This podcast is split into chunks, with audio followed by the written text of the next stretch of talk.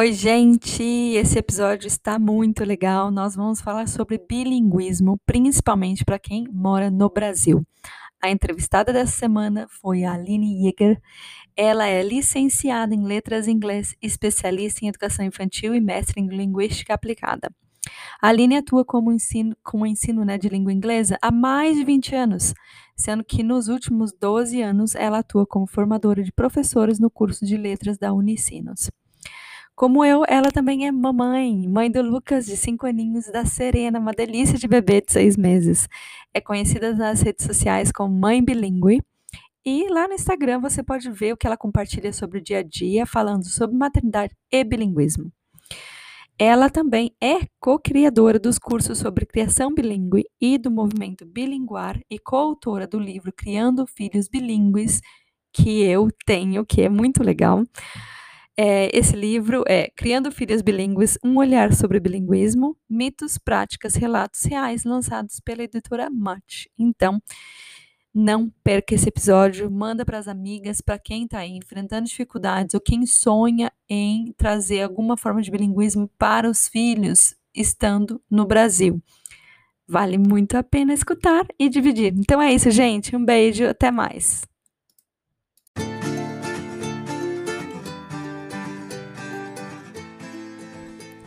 Olá, eu sou a Roberta Crosley e você está ouvindo o podcast Única. Um espaço criado para que a gente possa discutir e refletir sobre nós, mulheres e todo o nosso universo. Toda semana eu trago para você um pensamento, um assunto ou alguém que vai te ajudar e te desafiar a se ver de uma forma única e te inspirar a ser a sua melhor versão de si mesma. Preparada? Vamos lá?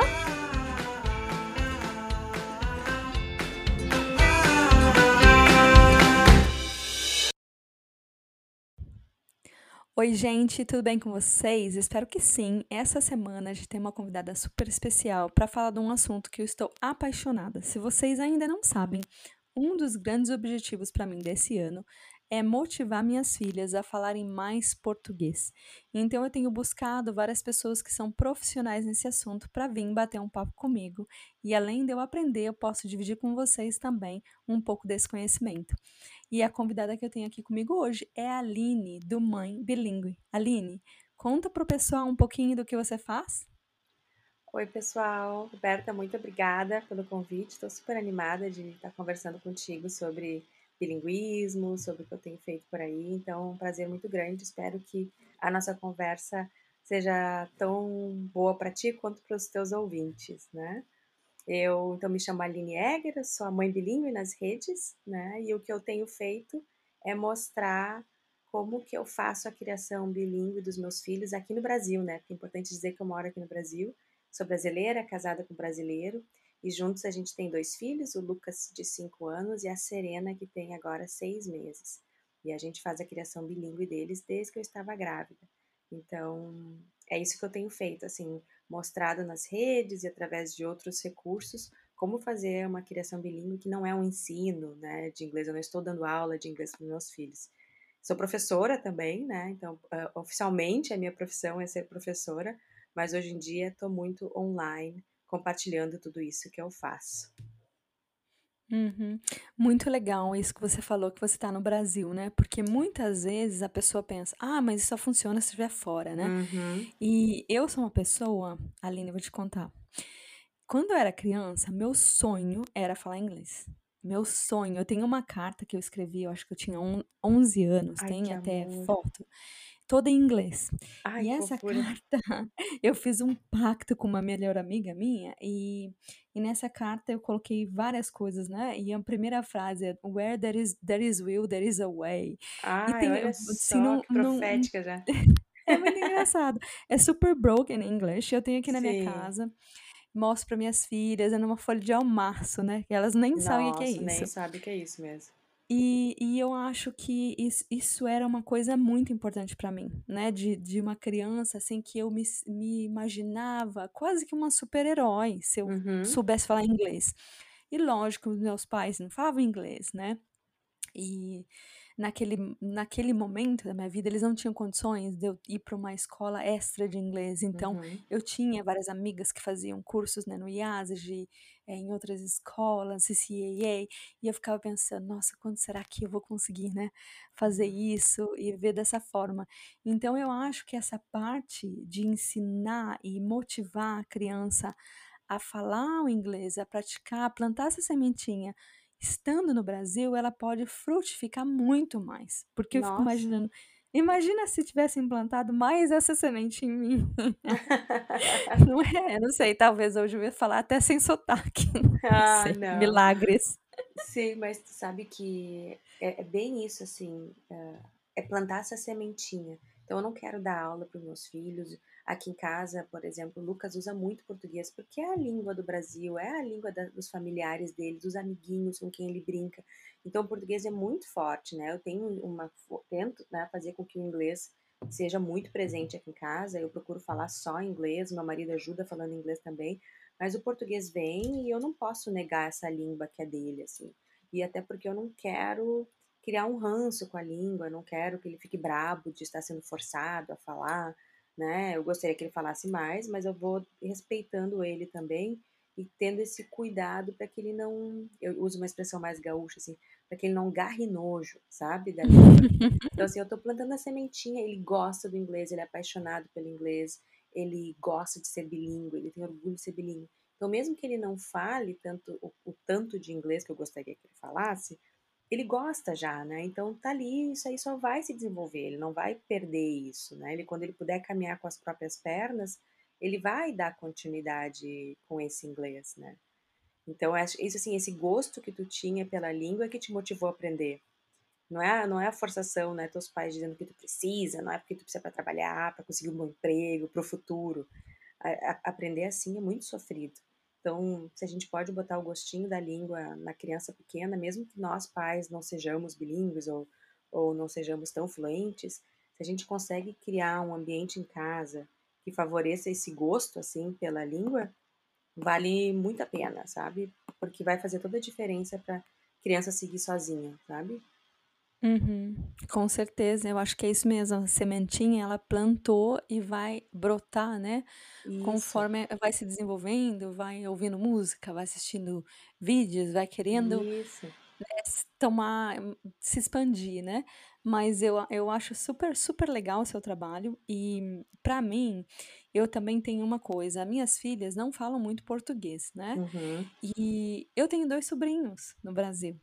E uma das coisas que é muito importante para mim é criar essa ponte. E aí eu pensei, bom, eu sim quero muito, né, que minhas filhas falem mais português, mas por que eles também não podem já começar a falar mais inglês, né? Sim. Então eu acho que é uma coisa legal da gente também pensar hoje, né, da forma com que a gente vive, tantas pessoas expatriadas, é um assunto comum que eu vejo, né, entre as pessoas que eu conheço, da dificuldade, às vezes, das crianças quererem falar português. Então, também entrar meio a meio, né? E nesse eu estendo a mão daqui, o outro estende a mão dali, né? Eu acho que também funciona, né? Funciona, é muito mais fácil hoje em dia tu convencer uma criança de aprender inglês ou, ou a relevância. Por exemplo, digo, eu não sofri preconceito até hoje, né? O Lucas tem cinco, eu não vi ninguém virar a cara para mim, fazer uma carinha de nojo, porque eu estava ensinando inglês pro Lucas.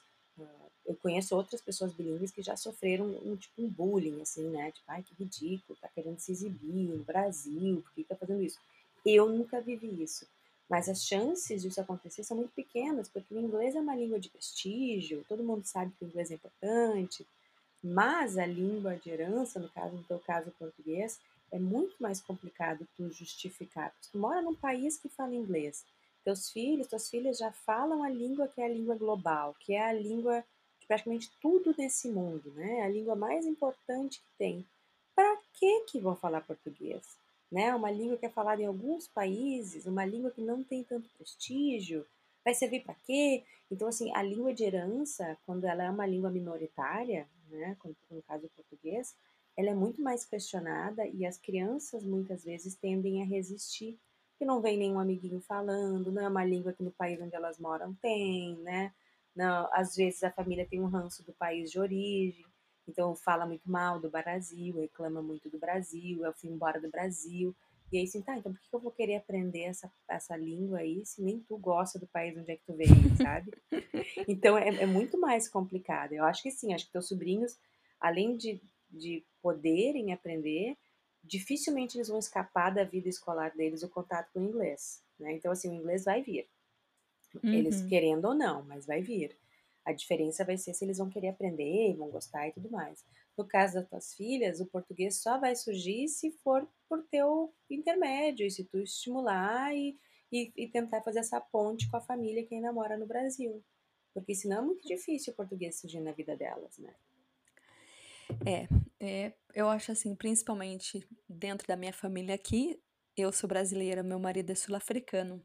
Então ele também não fala português. Uhum. Então sou eu e eu, né? Exatamente. E, mas ele assim me apoia muito, né, da maneira com que ele pode. E eu vejo, né, que esse, esse é um esforço muito grande, porque uhum. como você uhum. disse, elas não vão ter português na escola, a não ser que seja uma coisa diferente, que eu vou fazer essa escolha e investimento Isso. para que elas tenham condições de se comunicar, né, com a minha família no Brasil, entender e poder participar da comunidade brasileira, né? Com certeza, e tu não é... sabe, a gente nunca sabe se no futuro, daqui a alguns anos, acontece alguma coisa e elas querem vir para cá, numa visita para tua família aqui, se apaixonam por alguém, querem ficar no Brasil, ou decidem fazer faculdade por aqui, a gente não sabe o que, que o futuro reservou para elas. Então, poder oferecer essa língua portuguesa para elas além de todos os benefícios de bilinguismo que a gente sabe que existe, é uma porta que elas podem abrir a hora que elas quiserem, né? Então, abre uma possibilidade de vida para elas também. Né? Uhum, com certeza. Com certeza. Antes da gente ir super deep aqui, porque esse assunto vai render, é. eu vou começar com as, com as perguntas que eu sempre faço, porque eu adoro ler, então eu fico super curiosa para saber se você está lendo um livro ou está assistindo uma série e se você recomenda para gente e por quê. Olha, tá difícil de ler, né? Na pandemia, com o filho em casa, tendo que fazer aula online, uma nenê de seis meses, tá bem difícil de conseguir ler. Eu tenho lido alguns artigos de pós, assim, que eu, uma pós que eu tô fazendo, então de vez em quando eu leio alguns artigos. Mas tem um livro que eu peguei agora, uh, para poder me ajudar com essa fase da Serena. E daí é um livro mais da área da maternidade, assim, que é um livro que é, é um Mundo BLW, um almanac, assim, uh, com dicas de como fazer a introdução alimentar. E com o Lucas eu fiz a introdução mais papinhas, assim, e de vez em quando tocando nos alimentos, mas eu não fiz esse método BLW. E nem quero fazer com a Serena, porque eu não sou, assim, muito de, de um jeito só de fazer. Mas eu peguei esse livro aqui para começar a dar uma olhada, para rever um pouco de como é que é a introdução alimentar, os cuidados que eu tenho que fazer. Então, assim, não é um livro que vai interessar todo mundo, mas se alguém tiver na mesma, na mesma fase que eu, e é da mesma editora que a gente publicou o meu livro da Cinti, então tô, uhum. tô curtindo aqui. E séries, ah, saudade de assistir séries. eu sou maníaca. Foi como eu aprendi no inglês, assim, muito do meu inglês veio de assistir séries na época, né, das cavernas, quando a gente não tinha nem TV a cabo direito, uhum. assim. Então, quando começou, eu viciei. A última série que eu assisti, assim, que eu maratonei, foi uma série que me indicaram durante, acho que uns 10 anos na universidade, seguidos meus alunos me indicavam, e eu não dava peteca pra série, sabe? Eu achava que era uma bobice, uma bobice. E eu assisti quando a Serena nasceu, bem pequenininha ali, bem no meu puerpério, eu assisti de maratonar, assim, que é Jane the Virgin. Não sei se tu já assistiu. Já, já. É bem e, assim, engraçado, né? Ela é muito engraçada, é uma telenovela, assim, né, mexicana, dentro de uma telenovela mexicana, mas tem tem mensagens lindas assim na série de empoderamento feminino, de feminismo, de imigração, né? Uhum. De política e tem também uma todo uma, uma, um tema que perpassa a série que é de bilinguismo, né? Porque eles são uma família é. bilíngue, a Jane uhum. fala espanhol, a família dela toda fala espanhol e ela quer que o filho dela seja bilíngue. Aí entra em discussão com o pediatra que o menino tem atraso de fala, que pode ser do bilinguismo. Ela procura uma babá para o filho, ela quer que a babá seja bilíngue. Então, assim, é uhum. é uma série que eu me diverti muito. e das bobices que tem na série, de telenovela, assim, mas com umas mensagens tão positivas que é uma série que eu recomendo muito, continuo recomendando. É, é bem leve, né? Eu assisti Sim. ela, acho que não assisti toda, assisti até depois que o bebê nasceu, que ele tava no começo, assim, de ser bebê. Sim. Mas é bem engraçada. Ah, e a parte de sabe... bilinguismo tu nem pegou, tem que pegar não, depois. Não, é. Não. Eu deixo ela, assim, para uns momentos leves, sabe? Uh -huh. Quando, tipo, não tem nada, mas eu leio muito. Uma coisa que eu comecei a fazer muito com a minha filha, minha filha tem três anos mais nova, e para ela dormir, Aline, é muitas vezes na soneca da tarde, ela ainda quer colo. E uhum. eu sou uma mãe que, assim, eu prefiro que ela durma. então eu carrego mesmo. Sim. Eu ponho ela naquele pack uhum. e eu, desde, porque ela ama esse negócio, desde que ela era bem petitiquinha. Então, o que eu fazia? Como eu era mais nova ainda, ela dormia mais, né? Porque dormia sim. às vezes três sonecas no dia. Eu comecei a escutar audiobooks. Ah, então, sim. eu tem muito livro que eu escuto audiobook, tem livros de papel e tenho livro no celular. Então, vira e mexe, eu tenho alguma coisa para ouvir ou para ler. Sim. E foi uma das coisas que eu fiz porque era isso, é a minha rotina, né, com a minha filha. Sim. E aí me deu muito, me deu esse tempo, né, que eu tava fazendo ela dormir. E aí pronto. E um livro ah, é que boa eu fiquei, dica mesmo. É, um livro que eu fiquei apaixonada sobre parenting, né, que a gente tá uhum. falando. É um livro que chama The Conscious Parent. Não sei se você já ouviu falar não, desse não. livro. É de uma psicóloga é, indiana que mora nos Estados Unidos e, para mim, né, é o melhor livro de parenting que eu já li na minha vida. Esse Nossa. livro. The, The Conscious, Conscious Parent. Parenting. É, e é bem interessante. Mas é, é esse jogo que a gente tem que fazer quando nossas crianças são pequenas, né? Sim. Tipo, acho... malabarismo. Malabarismo. não é fácil, não é fácil. E você sabe que eu fiquei pensando no seu sobrenome? Eu pensei que talvez seu marido fosse estrangeiro. Pensei que era assim que o mãe bilíngue tinha nascido. Como é que nasceu o mãe bilíngue? Não, tu sabe que eu, eu sou casada, mas eu mantive meu sobrenome de solteira, não troquei meu sobrenome. E eu, uhum. o Jäger, né? Na verdade, se a gente for pronunciar meu sobrenome certinho, é Jäger, porque é alemão, né? Jäger. Mas, como eu sou teacher de inglês, meus alunos sempre me chamavam de Jagger. Aline Jagger. É isso que eu pensei, é. Jagger. eu imaginei quando falou que tu chama sobrenome estrangeiro. Não, meu sobrenome é, é Jäger, né? Eu que digo Jäger. Mas, uh, então, não. Tanto eu quanto a família do meu marido, toda a nossa família é brasileira, com até com um pouco de origem alemã. O Jäger é alemão, hum. meu marido é Hermel, que é alemão também. Mas o Mãe Bilingue surgiu porque eu trabalhava numa escola bilingue e nessa escola bilíngue eu tinha uma amiga e ela engravidou. E quando ela engravidou, ela disse que ela ia fazer a criação bilíngue da filha dela, e era uma coisa que eu nunca tinha pensado na vida. E aí eu acompanhei ela fazendo a criação bilíngue da filha dela, acompanhei os primeiros vídeos, a falar e tudo mais. Depois eu fui começar a dar aula na universidade, né? Eu trabalho na universidade há 12 anos já. E aí, logo que eu entrei na universidade em 2009, eu ganhei uma disciplina da minha coordenadora que era uma disciplina de bilinguismo. E aí eu montei a disciplina de bilinguismo com teorias e tal, mas eu queria mostrar para as pessoas como era possível fazer no Brasil. E aí eu mostrava vídeos dessa minha amiga, que ela me permitia usar vídeos caseiros dela, da menina. E eu mostrava e dizia, ó, oh, o dia que eu for mãe, eu vou fazer isso aí também. E aí eu fui tendo alunos, né? Todo semestre eu tinha duas turmas, né? Então eram quatro turmas por ano. E eu dizia, ó, quando eu ficar grávida, eu vou fazer a mesma coisa.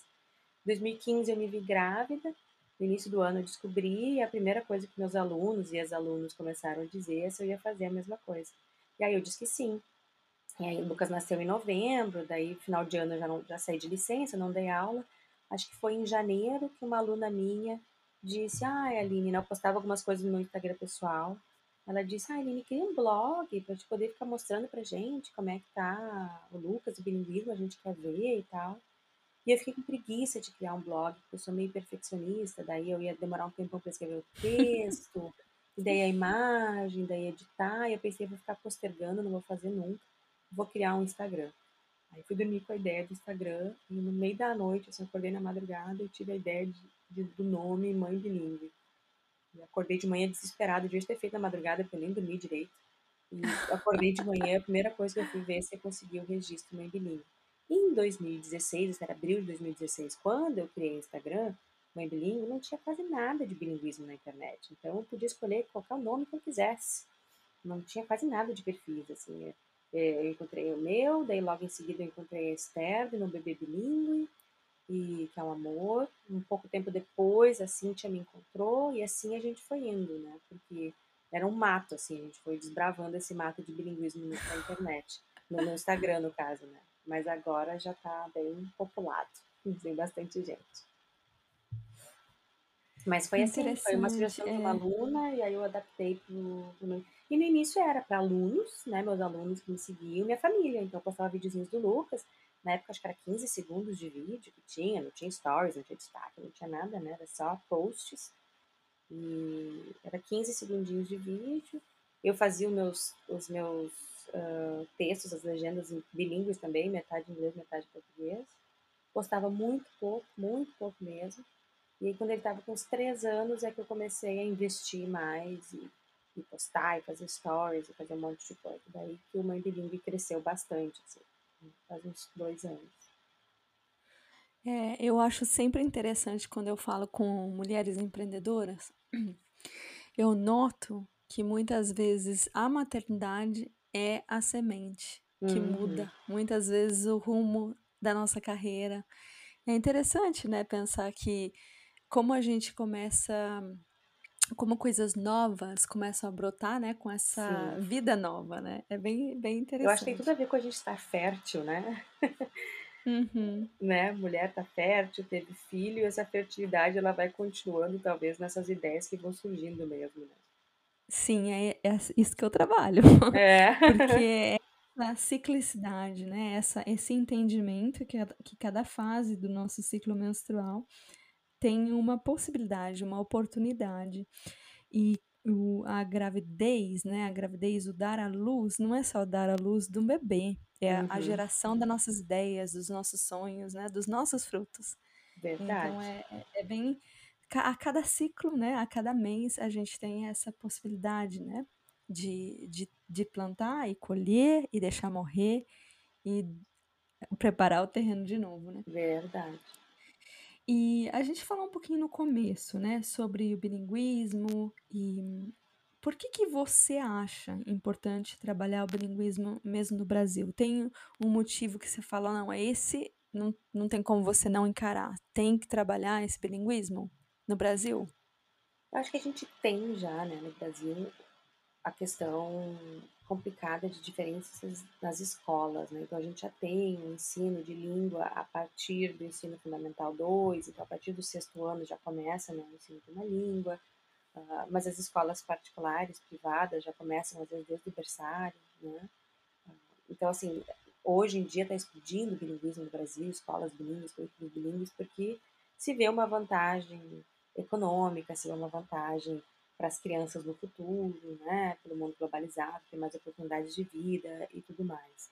Eu defendo muito a educação bilíngue, mas a educação bilíngue ela não é só de língua de prestígio, como a gente chama, né? A gente tem que valorizar a educação bilíngue no Brasil dos indígenas. Então existem escolas que são bilíngues, né, para línguas indígenas, para surdos. Então existem escolas bilíngues para surdos também a gente tem que valorizar as, as, escolas bilíngues de fronteira, né? Que a gente faz fronteira com vários países que falam espanhol, então ali naquelas cidades, naquelas regiões, também ter escolas bilíngues é, é importante, né?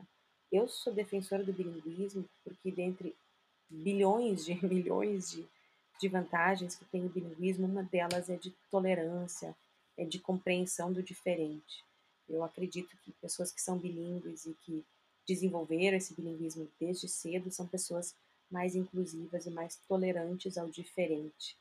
Que uma criança, por exemplo, que entende que tu pode chamar de bed ou tu pode chamar de cama e que é o mesmo objeto, mas que tem duas formas diferentes de chamar, é uma criança que consegue entender que existem jeitos diferentes de existir no mundo, que existem culturas diferentes no mundo e que o nosso necessariamente não é o certo, né? O nosso não é o melhor mas que a gente tem que abrir os olhos para esse mundão que existe lá fora. Então, acho que é importante a gente trabalhar bilinguismo no Brasil para a gente deixar de achar que nós somos os melhores de tudo ou que só o nosso jeito de se comportar é certo mas também para olhar e valorizar o que, que a gente tem dentro do nosso país. Então, valorizar as nossas línguas aqui dentro, valorizar os falantes de variedades de alemão, de variedades de italiano. Onde eu moro aqui no sul, tem muita gente que fala italiano e alemão, que é a variedade que erroneamente muita gente chama de dialeto, e esse dialeto diminui a, a potência da língua, você fala, ah, é uma coisa menor, sabe? Ah, eu não falo alemão, eu falo dialeto. Na verdade, fala uma variedade, é que nem a gente dizer que a gente não fala português, que a gente não fala português de Portugal. Nosso português é português do Brasil, mas a gente não diz, ah, eu não falo português, eu falo um dialeto, sabe? A gente fala português uhum. brasileiro. Então, tu fala uhum. alemão brasileiro, tu fala italiano brasileiro. E a gente vê ainda uma pouca informação e, e muitos mitos sendo propagados. E essas crianças que nascem bilíngues nessas famílias de alemão e italiano chegam na escola e são forçadas a, a, a, parar de falar essa língua, os pais são orientados a pararem de falar essa língua, e a criança que nasceu no meio bilíngue se torna monolíngue, para depois, na sexta série, sexto ano, a gente dizer, olha, aprende inglês porque ser bilíngue é legal. Então, eu acho isso um hum. crime. Então, para mim, trabalhar bilinguismo no Brasil é isso, assim, é valorizar outras culturas, é valorizar outras línguas e poder olhar para as nossas línguas, para a nossa cultura e ver assim o que a gente tem de legal, o que não tem de tão legal e, e, se, e se ver dentro de um mundo global, sabe? Então acho que as pessoas bilíngues elas são mais tolerantes, é por isso que eu acho importante. Super concordo com você. Eu acho que traz para dentro, né, essa isso. possibilidade de conversa do diferente, né? E eu acho que todos nós temos a ganhar, né, quando a gente enxerga isso, né? O outro Sim. não como estrangeiro, mas o outro como uma pessoa que isso. só fala ou tem um jeito diferente, tem uma cultura diferente, né? E é só a gente ver os países que são mais uh, duros em relação a imigrantes, são não, países os Estados Unidos sofrem, né, de pessoas que ficam xingando, não fala espanhol, tu mora na América, sabe? Tu vai vendo que essa coisa monolíngua de uma, uma, uma nação, uma língua só, uma cultura só, o quanto ela nos prejudica como seres humanos, assim, sabe? Uhum. Sim, com certeza, né? Nos cria um, um distanciamento ainda maior, né? Porque aí você se sente confortável em julgar o outro, né? Não é, não é como eu.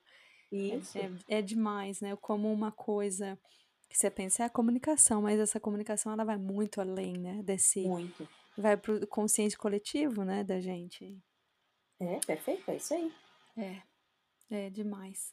E me conta uma coisa, você falou, olha, comecei a postar os vídeos eh, do Lucas e como estava sendo a minha jornada de mãe bilíngue. O que que você considera hoje que são as maiores barreiras para ter uma criação bilíngue dentro do Brasil? Ah, acho que hoje em dia ainda eu, eu sou bem chata, meus alunos eu incomodava. Eu dizia, eu aprendi inglês na época que era. Eu sou, eu sou aprendiz raiz, não aprendiz Nutella, que nem vocês hoje em dia. Porque assim. hoje em dia todo mundo tem acesso, praticamente todo mundo tem acesso à internet, né? Seja por computador, por celular, né? Telefones, smartphones. Assim, é muito mais fácil tu aprender uma língua hoje do que era aprender antigamente. Como tu falou, era caríssimo, né? Pra gente aprender, era um investimento que a nossa família fazia. E se tu não podia ir para uma escola de idiomas, tu tinha que ficar aprendendo só o que era na escola, ou alguns amigos te ajudavam, mas tipo, não tinha tanto professor particular e era caríssimo, não tinha internet. Hoje em dia, se uma criança quer aprender, um adolescente, um adulto quer aprender, existe uma infinidade de plataformas gratuitas, vídeos no YouTube ensinando as gramáticas, a matéria, próprios vídeos no, Instagram, contas no Instagram que ensinam inglês, né? Então, assim, acho que a, é muito mais fácil aprender um idioma hoje, mesmo quem é de uma classe social mais uh, desfavorecida, mesmo quem não tem recursos financeiros para investir, ainda assim, se tem vontade, uh, consegue, sabe? Eu acho que a barreira, muitas vezes, é uma barreira de tempo, dependendo da idade que a gente tem. Então, assim, dependendo da nossa idade, a gente trabalha muito, tem família, então dificulta se eu venho de uma classe menos privilegiada, eu sou uma pessoa que provavelmente trabalha muito mais, né? E, e tem muito mais perrengues na minha vida, então também dificulta eu conseguir um tempinho para estudar. Mas eu acho que às vezes tem muita barreira que a gente mesmo coloca para a gente mesmo, sabe? Tipo, ai, não é para mim, eu não sou boa nisso, nunca vou aprender, Ou aquele mito, tipo, ah, só vou aprender se eu for para fora. Daí, como eu não vou conseguir ir para fora, não tenho dinheiro para viajar, eu não vou aprender nunca. Eu acho que a gente tem muitas barreiras mentais, assim. E Uhum. uma barreira que eu encontro profissionalmente é a falta de professores. Né? Então, a gente está com um boom no país de escolas bilíngues, mas a entrada de professores em curso de licenciatura é quase, quase inexistente. Assim. São poucos alunos que querem procurar a docência, é uma profissão que a gente sabe que não é valorizada, embora professores de escolas bilíngues recebam muito bem em São Paulo, os salários assim são altíssimos, mas a gente tem falta de professores interessados em, em se formar nessa língua, tem muita gente dando, fazendo bico, sabe, não é da área, então acho que essa é uma das barreiras que a gente encontra ainda, sabe, conseguir formar mais profissionais qualificados para que possam entrar nas escolas e, e, incentivar os alunos, aqueles que não podem curtir idiomas, e que a gente possa de fato fazer com que os alunos aprendam na escola e parar com aquele papo, ah, não, ninguém aprende inglês na escola, para aprender inglês tem que ir para uma escola de idioma, tem que ir para uma escola bilíngue. É possível aprender isso na escola, sim, né? mas é preciso ter professores qualificados, incentivo, tudo mais. Então, essas são barreiras sociais e barreiras pessoais, eu acho que a gente tem. Uhum. Sim, faz sentido, faz bastante sentido. E o que, que você acredita que são os maiores benefícios de se falar inglês? Mesmo, vamos pensar, a pessoa, ah, eu não, não tô planejando viajar porque tá muito difícil, né, dentro dessa Muito. possibilidade.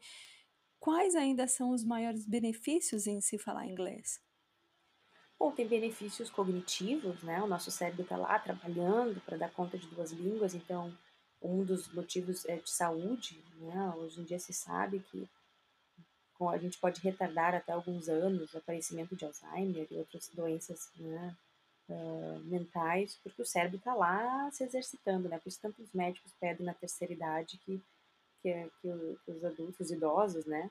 Eles possam continuar aprendendo para ficar movimentando o cérebro. Então tem vantagens cognitivas, essas vantagens de saúde, tem vantagens de tu poder assistir um filme ou ler um livro na língua original, que é muito diferente do que tu ter que assistir ou ler passado por uma versão, né, que alguém leu e alguém fez a sua interpretação, porque tradução, uh, existem várias versões, é que nem tu procurar o livro do Harry Potter, tem várias traduções de Harry Potter, uh, porque quem lê, tu coloca a tua marca ali, a tua visão de mundo, o teu conhecimento de língua, então a tradução, a dublagem nunca é o original, então tu poder acessar, né, as obras no original é, é maravilhoso. Tu não precisa viajar, mas tu consegue hoje em dia conversar com qualquer pessoa lugar do mundo. Olha nós aqui, então tem muita gente que entra uhum. em, sites de conversa e vai conversando com pessoas de todo mundo, né? E quando a gente aprende uma outra língua, o mundo se abre pra gente, né? Então, a nossa curiosidade de conhecer mais sobre aquele lugar, mais motivos de conversa, oportunidades de emprego, né? jogar jogos, tem, é, são, não existem desvantagens de aprender, né? então são muitos os benefícios, mas desvantagens não tem. Sim, com certeza. E quando a gente imagina, né, tem uma pessoa que está ouvindo a gente, tá com criança pequena, como que, como que começa? Quais são os primeiros passos para começar essa criação bilíngue? Ah, ontem mesmo eu estava gravando um vídeo e aí eu falei o que eu vou falar agora. Uh, primeira coisa que eu digo para quem quer começar é não se culpe, porque a maternidade, paternidade já é um desafio, né? A gente já carrega um monte de culpas assim na maternidade de estar tá fazendo uma coisa errada, não ter feito isso, deveria ter feito aquela coisa. Então a primeira coisa que eu digo é não se culpe pelo tempo que passou. Então, ah, meu filho tem três anos, devia ter começado antes. Podia, mas não começou, então esquece esse tempo que passou e a tua vontade de começar agora, então vamos encarar agora e, e vamos fazer dar certo, né? Então, para mim, acho que a primeira dica seria conhecimento, buscar pessoas que estão falando sobre isso, estudando sobre isso, vivendo isso, né? Então, se quiser me seguir, seguir a Cíntia do Carioca London, que é minha parceira de negócios. Nós duas estudamos muito para falar sobre bilinguismo e a gente vive bilinguismo. Então é importante, eu sou cri-cri, assim, talvez por vir da academia, mas eu sou cri-cri que vocês procurem pessoas não só estão fazendo bilinguismo porque moram fora, não só estão fazendo bilinguismo porque casaram com um estrangeiro, e, mas que estão fazendo bilinguismo na sua família e também estudam sobre isso. Porque senão a gente acaba propagando alguns outros mitos, algumas coisas por não ter estudado, e é um conteúdo que precisa ser estudado. Né? Então, seguir pessoas que possam te inspirar, mas que são pessoas que têm um embasamento, assim, acho que isso é importante, senão a gente se perde nessa infinidade de, de, de contas no Instagram que tem a gente não sabe o que, é sério e o que, que não é, né? Então, acho que é, ter, é ser bondoso consigo mesmo, ah, que bom, vou começar agora, não deu antes, tudo bem. Buscar conhecimento, porque gera muitas dúvidas, pode ser que a família questione, pode ser que tenha gente que vai achar ridículo, uh, a gente pode ter escutado algum mito e ficar preocupado, então buscar conhecimento é, é muito importante para não, não se perder. E traçar um plano, então, das coisas que a gente diz é que tipo de criação bilíngue tu quer fazer, quais são os seus objetivos a curto, médio e longo prazo, para daí poder traçar uma estratégia assim do de como seguir, né? Obviamente, eu vou indicar fazer meu curso, né? não sei se eu posso falar sobre isso ou não, não.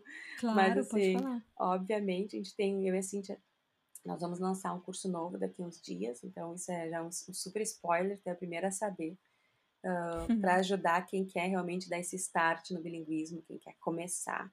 Mas nós temos um curso que se chama Criando Filhos Bilíngues, da Teoria à Prática, e tem toda um, uma parte grande sobre teoria e uma parte também muito grande sobre prática. Então a gente dá todo o embasamento, porque a gente repete muito, né, que conhecimento é poder. Então a gente quer empoderar essas famílias, essas mães e professores também que fazem nosso curso, empoderar eles com essa ferramenta que é o conhecimento para poder colocar em prática. Mas assim, se quer, se quer fazer uma criação bilíngue, lembrar de que vocês são mães, ou que vocês né, são tias, muitas vezes tem também. Lembrar que a relação de mãe e filho é mais importante do que uh, o bilinguismo em si. Então, é, é, é pensar uma maneira de incluir essa língua no teu dia a dia que seja o teu jeito de maternar, né? A Cíntia criou um termo que a gente usa muito que é bilinguar. Então, achar essa dosagem da maternidade bilíngue, teu bilinguar, para te não se tornar professora do teu filho, para não criar um estresse dentro de casa, para não ser um momento de tensão entre vocês, né? Então, assim, é achar o teu jeitinho de bilinguar. E para achar esse jeitinho, tu precisa de conhecimento da área e dicas práticas de como fazer. E isso é então o que a gente oferece no nosso curso, no nosso livro também tem lá. Então quem quiser pode me procurar no Instagram, eu troco dicas, dou várias informações, né? Não precisa ser nosso aluno para eu ajudar, eu ajudo todo mundo. Mas essa é uma uhum. dica que eu dou. É, eu estou lendo o livro de vocês, gosto muito, né, de você e da Cintia, da forma que vocês trabalham. No meu episódio com a Cintia também foi muito legal. Eu desbanquei vários, várias coisas que estavam me limitando, conversando Sim. com ela. Então, imagino que no curso deve ser muito legal, deve clarear muito mais coisas, porque, como você disse, né, a gente tem vontade de fazer, Sim. não tem a teoria uhum. e quer pôr na prática. É, assim, e dá, dá para fazer, só que quando a gente não tem essa teoria, não tem esse respaldo, não tem alguém, um profissional, eu lá, a Aline, professora disso, eu, a Cintia, professora fazendo isso, quando a gente não tem uhum. esse respaldo, a gente fica com dúvida. Será que eu tô fazendo certo? Daí se alguém te pergunta, uhum. ah, mas não vai fazer tal coisa, aí a gente se apavora, paralisa. E, e aí uhum. pode colocar os pés pelas mãos. Então, por isso que a gente gosta de trazer essa parte de teoria para tranquilizar, empoderar e tranquilizar que estão no caminho certo, que é por aí. E é tão bonito de ver na comunidade as, as alunas respondendo umas às outras e vendo que é parecido. Então, realmente a gente está formando uma comunidade bem legal, assim, né? De, de famílias uhum. que querem fazer isso. Sim. Eu acho que faz toda a diferença, né? Sentir faz. apoiado e encontrar a sua comunidade, né? De todo mundo passando pelas mesmas dificuldades e tentando estratégias novas, né? Para engajar as crianças. Com e certeza. Acho que é, é, é muito bem-vindo, né? Um espaço seguro, sem esse julgar, sem esse. Nossa, isso. mas seu filho não fala português. Nossa, mas você não estimula a falar inglês, né? uhum, né? Uhum. Eu acho que é, é bem. É, é sempre muito bem-vindo, né? Sem culpa, sem julgamentos. Uhum, sim. E você, com dois pequenos aí também na sua casa, como que você concilia o empreendedorismo e a maternidade? Olha, o meu empreendedorismo surgiu o ano passado, né? Quando eu engravidei da Serena. É a coisa mais maluca. A gente estava falando antes, né? Da, da gravidez ser um período fértil. A minha psicóloga que dizia, Aline, que fertilidade em 2020. Porque eu era, sou professora universitária, então eu tinha, né, a carteira assinada, meu trabalho era esse, e o Instagram era uma brincadeira, assim, eu ia postando algumas coisas aqui e acolá. E aí a Cíntia em dezembro de 2019, mandou uma mensagem para o Instagram dizendo: Aline, estou pensando em fazer um curso, não quer se juntar a mim, vamos conversar. Eu respondi para ela: Ah, eu tenho um curso na gaveta, assim, também, várias ideias, mas não consigo botar em prática nunca e tal. Quem sabe vamos conversar. E a gente começou a conversar em janeiro de 2020. E eu me descobri grávida em dezembro de 2019. Então, em janeiro de 2020, começamos a conversar, começamos a montar no Drive os, os módulos que a gente queria, escrever os nossos roteiros, eu aqui, ela na Inglaterra. E aí, em março, veio a pandemia, né? E, uhum. e aí bagunçou tudo, eu trabalhando na universidade, tinha cinco turmas, e a gente tocando ficha ainda com, a, com o curso. E aí lançamos o curso em maio, outro curso em junho, e a Serena nasceu em agosto. Então, assim, esse meu empreendedorismo, ele surgiu realmente durante a gravidez da Serena e só foi no meio da pandemia. Então, assim, é, eu lembro que eu gravava os vídeos do curso na madrugada, então quando todo mundo ia dormir, eu grávida, me maquiava, pegava duas, três mudas de roupa e gravava. Uh, durante o dia, eu tenho uma ajuda de uma funcionária que trabalha aqui em casa, cuida da casa e me ajuda com o Lucas, né, porque eu trabalhava fora.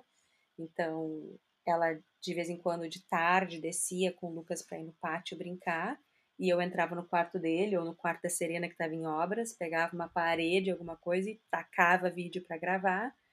E aí na madrugada eu ficava editando vídeo, subindo para o YouTube, mandando para a Cíntia, para que a Cíntia na Inglaterra, quando ela acordasse, ela pudesse ver a aula, para ver se a aula estava legal, e assistindo as aulas da, da Cíntia. Então eu consegui conciliar maternidade e empreendedorismo eu também tenho uma rede de apoio, né? Então, isso facilitou. Meu marido me ajudava, a minha funcionária me ajudou muito também. Teve dias que meu sogro e minha sogra, ou os meus pais, pegaram o Lucas para brincar de tarde, para que eu pudesse gravar bem no finalzinho ali da, da gravidez da Serena. Eu tinha que gravar vários vídeos para promoção de um lançamento. E eu acho que faltava 15 dias para a Serena nascer. Eu passei uma tarde inteira gravando, acho que 40 mini vídeos, assim, enorme, com as pernas inchadas, assim. Uhum. Mas Uh, e aí a Serena nasceu, e eu e a Cíntia com uma ideia de livro na cabeça, eu disse, Cíntia, vamos escrever isso, a gente já está com todo o livro na cabeça, vamos escrever, vamos escrever. Então, quando a Serena completou um mês, a gente começou a colocar no papel o livro, ela tinha dois meses, o livro estava pronto. Então, assim, eu sou a maluca da pandemia, que criou os dois cursos, grávida, e o livro com a Serena com um mês de vida. Então, assim, uhum. eu, o que eu uhum. posso dizer é que a maternidade me tornou empreendedora.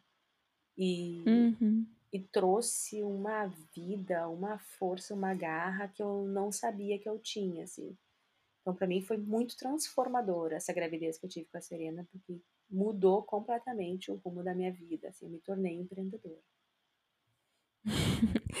É isso que eu te falei. Eu noto isso muito com as minhas clientes, né? Quando a gente começa a olhar para trás e entender como é que isso começou, como é que essas questões surgiram, quando é que esse empreendedorismo aflorou. E uhum. muitas vezes está conectado com isso, com o nascimento de uma é. criança ou com a preparação para o nascimento. Né? Então, eu, eu acho que é, é bem interessante né, pensar é, nós mulheres, o quanto isso é diferente né, uhum. para gente. E, e, às vezes vem casa que vem num, nesse momento. E o que que você acredita? Você falou legal do, da rede de suporte, porque eu acho que, para mim, a rede de suporte é muito importante. É uma coisa que faz muita falta aqui para mim, né? Porque a gente morando fora é muito diferente de você ter essa rede de suporte que é, é algo que você tem granted, né? Da sua família. Sim. E eu tive esse acesso quando eu morava na Nova Zelândia por três anos. Quando a minha filha tinha três anos, meu sogro e minha sogra mudaram para Nova Zelândia. Então eu tive. E era ótimo também, porque a minha sogra É, às vezes buscava minha filha na escola, na sexta-feira de manhã ela ficava com a ela, então era Sim. excelente. E essa semana foi até engraçado que as minhas duas filhas ficaram doentes essa semana. Então todo domingo aqui na Ah. minha casa, eu e meu marido a gente senta e faz um schedule da semana. Como que vai ser, vai buscar quem, eh, como é que a gente vai se organizar, quais o horários de trabalho, tudo certo. E aí, né, beleza, a gente fica com esse mindset programado, né, para fazer isso. Aí chegou segunda-feira, ela estava doente. Ah, E aí não foi para escola, segunda, terça, quarta é o dia que eu fico com ela, também não foi para escola, e na quarta minha filha mais velha ficou doente. E hoje é quinta aqui.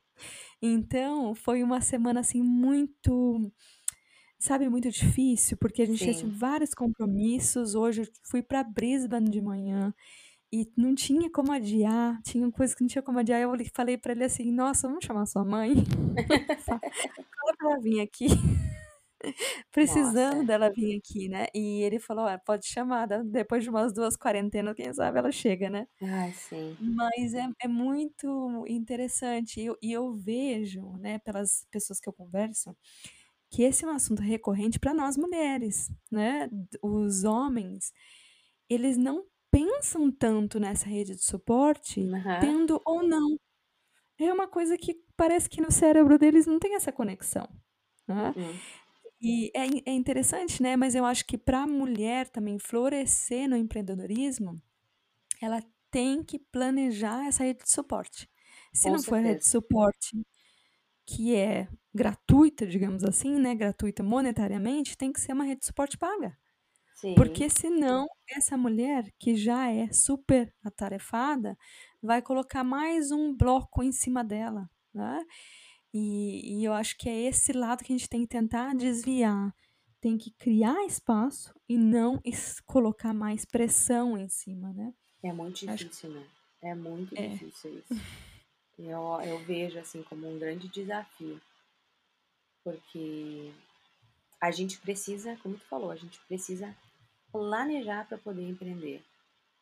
E, eh, acho que a gente a carga mental aumenta, sabe. Então, assim, se eu quero gravar esse vídeo, não posso simplesmente gravar o vídeo, eu tenho que saber quem vai ficar com a minha criança. Então, assim, eu tenho que ver quem vai pegar, quem vai buscar, se vai ter na escola. Então, assim, tudo isso tem que ser planejado e parece que para o homem isso isso, tipo assim, o mundo magicamente se organiza pra ele empreender, sabe, a É. impressão que eu tenho. O mundo magicamente se ajusta pra fazer as coisas dele, e o nosso não, assim, se a gente quer, a gente vai ter que planejar, a gente vai ter que pensar, a gente vai ter que organizar, então, assim, não não é fácil.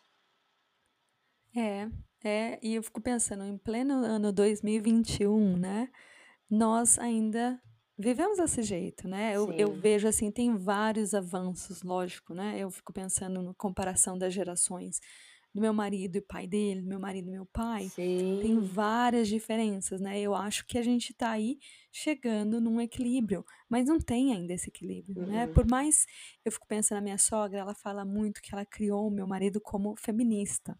Uhum. E o meu marido passa roupa, eu não passo nada de roupa. Ele passa roupa, ele ajuda muito, né, com as coisas das meninas, ele também trabalha de casa, então ele ajuda com, né, louça, tudo é muito dividido, porque morando Sim. fora a gente não tem Não tem ajuda, ajuda, né. não tem Uhum. ajuda. Mas eu vejo que nessa parte do trabalho, eu falo muito pra ele isso, é como se a a criança ficou doente, o primeiro chamado é a mãe, Uhum. né. E eu falo: "Eu também trabalho, eu Sim, também tu tem que trabalho". largar o teu trabalho, né. É, mas a gente tem uns turnos, né, até quando elas Uhum. ficam doente à noite, a gente tem os nossos turnos, mas eu ainda acho que não é um equilíbrio Não. igualitário, né, do que a Não, não gente é. sonha para as nossas filhas, pra falar a verdade, né. Eu sonho pra Não minha filha É, que ela não, não não é, passe a por gente isso. a gente já avançou muito, concordo contigo, assim, quando começou a quarentena aqui, eu não posso reclamar do meu marido também, quando começou a quarentena aqui, a gente ficou 15 dias total, assim, lockdown aqui na nossa casa, né, sem fazer mercado online, hã, dispensamos a nossa funcionária pra proteger ela também, então fica em casa, aquela coisa toda. Só que eu continuava dando aula, e eu dava aula 3 dias ao meio-dia. E o Gustavo é dono de uma agência, ele é dono de uma agência de publicidade. Então, assim, ele estava tentando manter as portas abertas, não ter que demi demitir nenhum funcionário, hã, clientes renegociando conta, então, assim, foi muito tenso pra ele o início da Uhum. pandemia. E eu tinha que dar aula. Então, assim, eu tinha horários que eu tinha que estar online com os meus alunos, que eram três meio-dias, uma segunda à noite que eu dava aula e uma quarta de manhã, e o Lucas em casa, nossa, em ajuda e tudo mais. Então, me lembro que ele passava a manhã inteira em reunião e eu me virando com o Lucas e cuidando da casa, grávida, né? Grávida. Uhum. E aí, perto do meio-dia, quando eu tinha que dar a minha aula online, o Gustavo saía, 11h30, ele saía das reuniões dele e ia para a cozinha para fazer almoço. Uhum. E aí, para fazer almoço para mim, para ele ir pro Lucas. E aí, terminava do almoço, terminava a minha aula, ele já voltava para a reunião, eu tinha que almoçar e fazer toda a função com o Lucas. E eu tinha que planejar a aula, eu tinha que corrigir temas, eu tinha que preparar provas, eu tinha. Então, assim, esse o lado do professor que era para fora daquele momento online, eu tinha que cavocar horários para fazer Uhum. isso, porque naquele momento não era igualitário. Ele tinha prioridades, eu via assim, tipo, que o caso dele, ele precisava muito mais do trabalho, tra- trabalhar naquele. Só que não era justo eu dizer para ele, não é justo, eu também tenho trabalho É, né? é. Não, eu não. Então, assim, eu entendo a questão da sobrevivência e tal, mas, assim, eu também tenho. Então, assim, eu, eu tive alguns surtos, assim, na época e, e a gente teve que se organizar. Então, fim de semana, às vezes, então ele, ele assumia mais o Lucas do que eu para eu poder colocar as minhas coisas em dia. E nessa loucura eu ainda inventei de gravar os cursos na madrugada. Então, então, então, assim, eu acho que eu pedi um pouco pelo meu surto, assim, porque foi coisa demais, assim. Mas eu acho que É. esse é um desafio, sabe, do empreendedorismo materno não é igualitário, por melhor que os nossos maridos sejam, por mais que a gente tenha avançado. A carga mental de organização é muito mais nossa. E não adianta, quando aperta, a, a criança aperta alguma coisa, é a mãe que eles querem, É. né? Então, É, é o é ônus e assim o bônus. mesmo. É, e mas eu, eu ainda acho, né, é uma das coisas que eu estudo muito, é que nós assumimos muitos papéis. Uhum, Eu ainda não consegui chegar numa conclusão, sabe, muito objetiva do porquê que a gente faz isso, né? A- uhum. nós mulheres. Mas é como se a gente não conseguisse dar conta de ter espaço vazio na agenda. Ah, boa. Então eu acho que isso é uma coisa que eu trabalho muito, e por isso que eu comecei, que eu, né, estudo muito dos ciclos, né? Uhum, Entendendo da possibilidade de permissão desse descanso, né? Isso também é uma coisa que eu trabalho aqui na minha casa, principalmente na minha menstruação, né? Minhas filhas Uhum. sabem, né? Tô menstruada, então aí é como se eu ficasse de, né, Resguardo, assim, sentada, sentada no, no banco de reserva, né? E eu meio que exijo, né, esse, aham. esse papel, porque eu também eu, não, eu quero que elas consigam entender isso como natural. Natural. Não é um defeito de fabricação que a gente tem, Uhum. né? É uma vantagem, só que a gente precisa entender como usá-la. Não, Senão a gente sempre tá nesse mode going, né, on. Sim, E é como se a gente não pudesse ter on um ócio, assim, né? Um é, ócio. é, porque a gente, né, a mulher tem essa, eu, eu acho, eu acho, né, pelo que eu estudo, muita coisa começou a desbalancear bastante com o feminismo, né, historicamente, né, que o feminismo é ótimo para muitas coisas, Uhum, mas também tem porções que não são tão positivas, né? E essa necessidade dessa mulher de fazer o tempo inteiro, e a mulher do uhum, fazer inteiro é a energia masculina. E começa a prestar atenção nas mulheres que estão à sua volta, né? uhum. Primas, irmãs, pessoas que trabalham junto. A maioria das pessoas tem essa energia em excesso, que é a energia masculina. E a energia feminina, como é historicamente conectada com coisas que não são monetariamente eh, prestígio, Aham, poder, competição, eh, lógica, elas são diminuídas, né? Então sim. ainda preci- a gente precisa reequilibrar, porque eu acho que quando a gente reequilibra, os nossos homens também têm a chance de reequilibrar. E aí trazer isso também, né, pra, pra dentro da nossa casa. Eu acho que ainda tem chão aí pra gente, viu? Tem muita coisa pra gente pensar. Tem Uhum, mesmo. sim. Enfim, deixa, eu te- deixa eu te fazer mais uma pergunta aqui. Quando você imaginou, né, você se tornou mãe do Lucas e depois, alguns anos à frente, você teve a Serena. O que, que você imagina que você poderia ter contado pra Aline quando ela estava se tornando mãe do Lucas? Meu Deus. Olha, sabe que eu uma das coisas que eu dizia é que eu não paguei língua nenhuma na gravidez, porque eu não dizia que eu ia fazer X ou Y, sabe? Uh, ah, vou fazer isso, não vai dormir, não vai comer, não vai fazer tal coisa, vou dar de mamar. Eu não, eu não, eu não botei nenhuma regra, sabe, pro meu maternal. Eu dizia muito na gravidez do Lucas, que é, eu sei ser grávida, eu não sei ser mãe. Então eu vou ter que aprender, né? Até hoje, quando ele vê o vídeo de nascimento dele, ele diz, fui eu que te tornei mãe, né? Eu disse sim, foi tu que me tornou mãe, e aí eu fui aprendendo tudo contigo. Uh, então, assim, eu, eu, eu me permiti viver esse momento, sabe? Uh, e faço terapia há muito tempo, então levava sempre muitas discussões, assim. Mas eu acho que eu não estava preparada para todas essas transformações e reflexões que vieram com a maternidade, assim. Uh, eu sabia que ia mudar, que a minha vida ia mudar tudo, mas eu não tinha noção, eu acho, da profundidade que isso muda na gente, sabe? Nossa visão de mundo, a questão de julgamentos, de se colocar no lugar do outro, o medo, né? Essa vontade que tudo dê certo pela criança, então esse medo que nunca mais vai embora porque tu tem o coração fora do corpo, sabe? Aquela coisa assim. Uhum. Eu acho que o meu conselho, talvez assim, o que eu diria para a Aline lá antes de, de engravidar é, é larga um pouco do controle, vai vivendo, as coisas não vão sair como tu imagina, e às vezes quando não sai como imagina é melhor ainda, né? Te permite curtir esse processo, assim, não te estressa tanto. Eu até não sou uma mãe estressada, algumas coisas me incomodam, assim, me preocupam mais, mas eu não era neurótica de limpeza, neurótica disso, não, não sou muito de regras fixas, assim.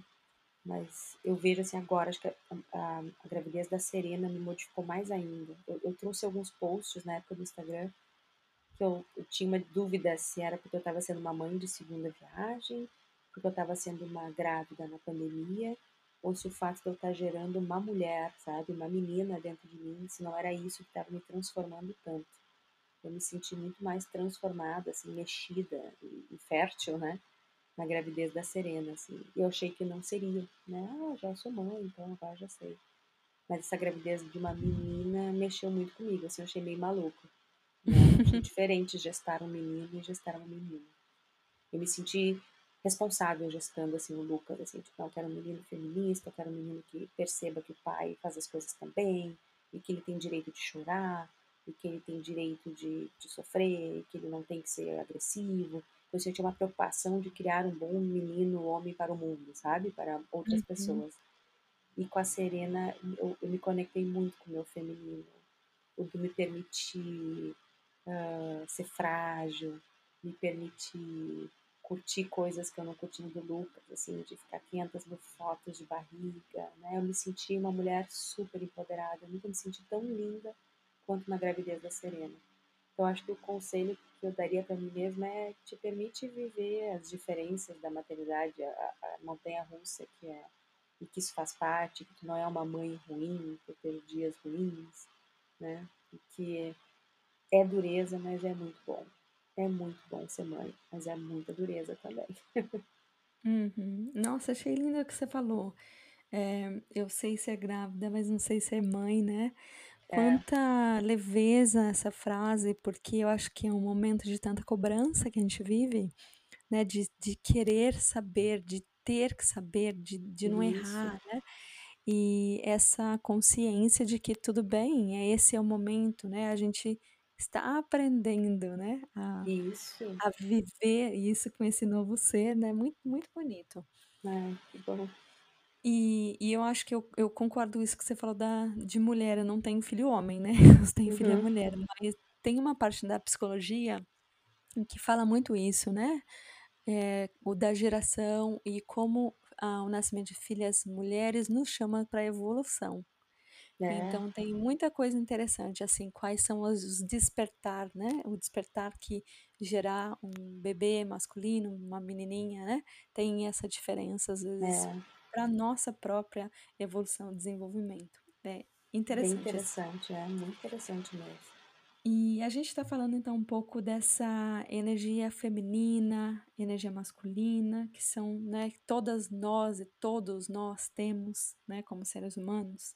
E uma das coisas que eu vejo que é proveniente da energia feminina diferente da masculina é a colaboração. E Uhum. você tem um projeto de colaboração com a Cíntia. Conta pra gente como que é a sua visão sobre essa colaboração feminina.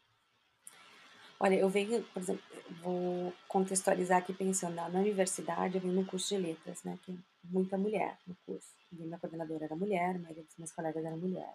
E eu fui coordenadora, equipe da coordenação, de um curso de administração, que é majoritariamente masculino, né? Na época era eu e mais uma outra professora coordenando.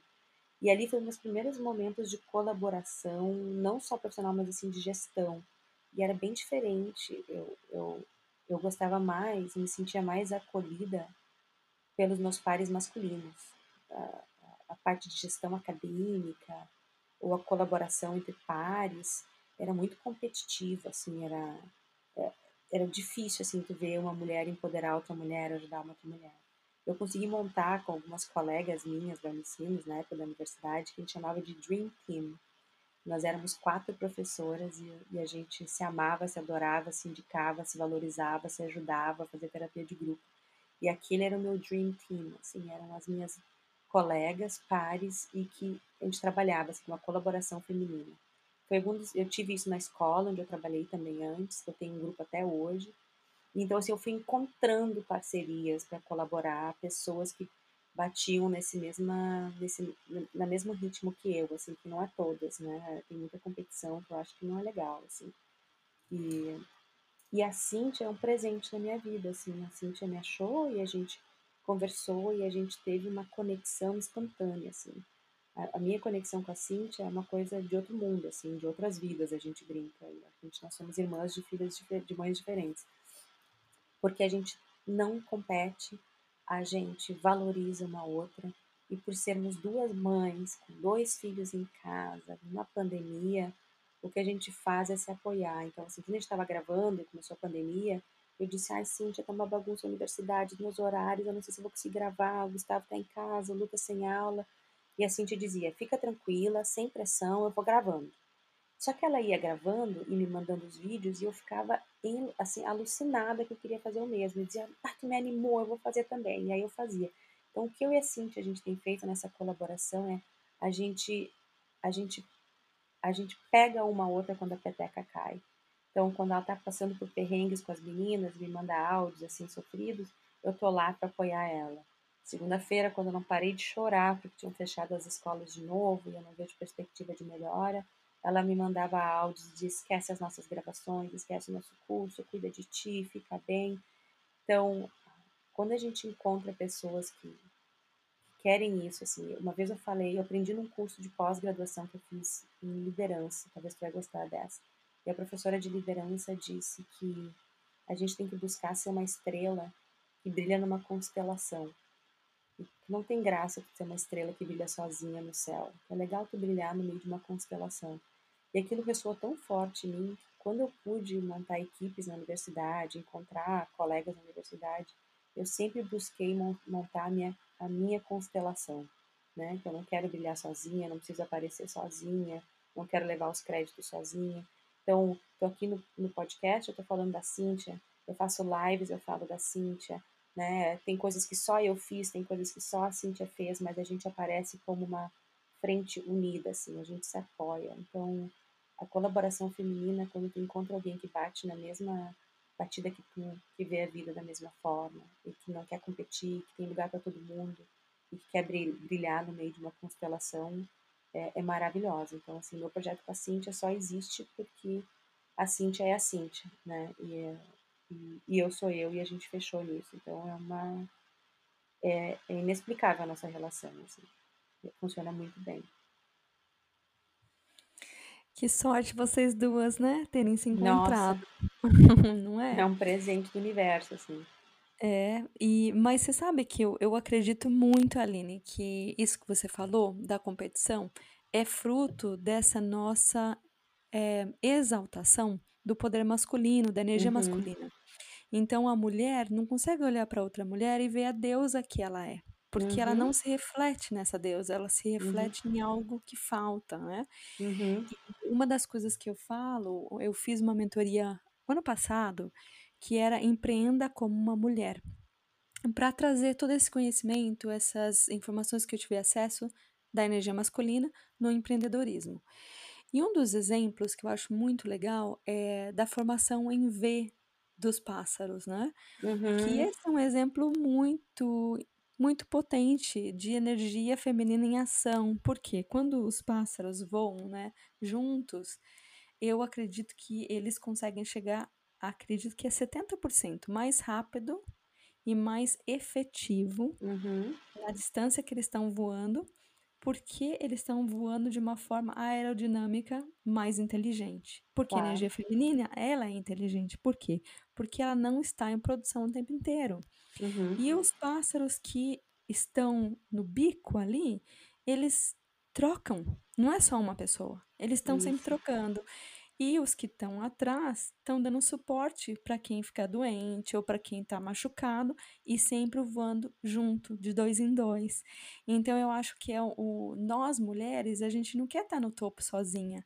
A Uhum, gente tá- quer estar no topo com outras mulheres que não tenham inveja do nosso isso. sucesso, mas Isso que aí. consigam eh, desfrutar com a gente, né, entendendo que cada uma tá no seu inverno, verão, outono, primavera. Então, não é porque você tá no seu inverno, que você tem que olhar para quem tá no verão e pensar: "Nossa, vou achar aqui 1000 defeitos", porque Uhum, condições de de também estar um verão, né. Eu acho que é entender que a vida vai igual uma onda, uma hora embaixo, uma hora em cima. isso. E quanto é bom a gente ter essa chance de participar, de partilhar dos momentos das outras pessoas, o quanto nos enriquece conhecer as histórias, trocar experiências, sem achar, né, que porque, nossa, você está fazendo todo esse sucesso, não vai ter para mim. Quem falou Uhum. isso, né? Não existe isso. Sim, tem espaço para todo mundo. É, essa do pássaro de trocar a frente ou a onda que tá em cima tá embaixo é eu e a Cintia, assim. Então, quando uma tá caindo, a outra tá, tá remando, sabe? Uma cansou, a outra tá remando. E a gente fica assim, então eu vou dormir de madrugada, às vezes deixo milhões de mensagens para ela no WhatsApp. Quando eu acordo às 8 da manhã, 7 da manhã, já tem milhões de respostas dela, porque ela já tá na frente. Então a gente tá sempre assim, a uma pega um e a outra pega. Então, é, é muito legal, assim. Eu já tinha trabalhado em equipes, mas assim, essa nossa união é o pássaro e a onda. E eu acho que tudo que a gente viveu de desafios da maternidade, empreendedorismo, pandemia, não, eu não teria conseguido fazer tudo isso se eu tivesse um parceiro homem, que não ia entender o que eu estava vivendo Hum. em casa, não ia entender as dificuldades da gravidez, não ia entender os dilemas de maternidade. Então, vale muito a pena tu conseguir empreender com uma mulher, porque ela vai te entender nisso também, de uma outra forma. Eles entendem Uhum. até um certo ponto, mas eles não vivem, não é a mesma coisa, sabe? Não é a mesma coisa. Uhum. Sim. Com certeza. E o que que você acredita, né, que é a sua melhor dica para as mamães aí que estão sonhando em empreender, mas que ainda não começaram? Comecem, né? Porque ficar só no sonho, no sonho, no sonho, a gente coloca muitos fantasmas nos sonhos. A gente é um bicho papão que a gente não sabe o que, que tem. Ah, mas e se acontecer isso, se acontecer aquele outro? Então, é melhor encarar esse bicho, sabe? Então, empreendam, se preparem, saibam que não é imediato, que é uma dedicação, que leva tempo, né? Não se uh, como é que é? sabotem, sabe? Ah, tentei um mês, não deu certo, viu? Não ia dar certo, não era para mim, né? Não, tem que ter consistência, tem que tem que tentar por um tempo, tem que investir, tem que acreditar em si, sabe? Tem que acreditar em si e que vai dar certo.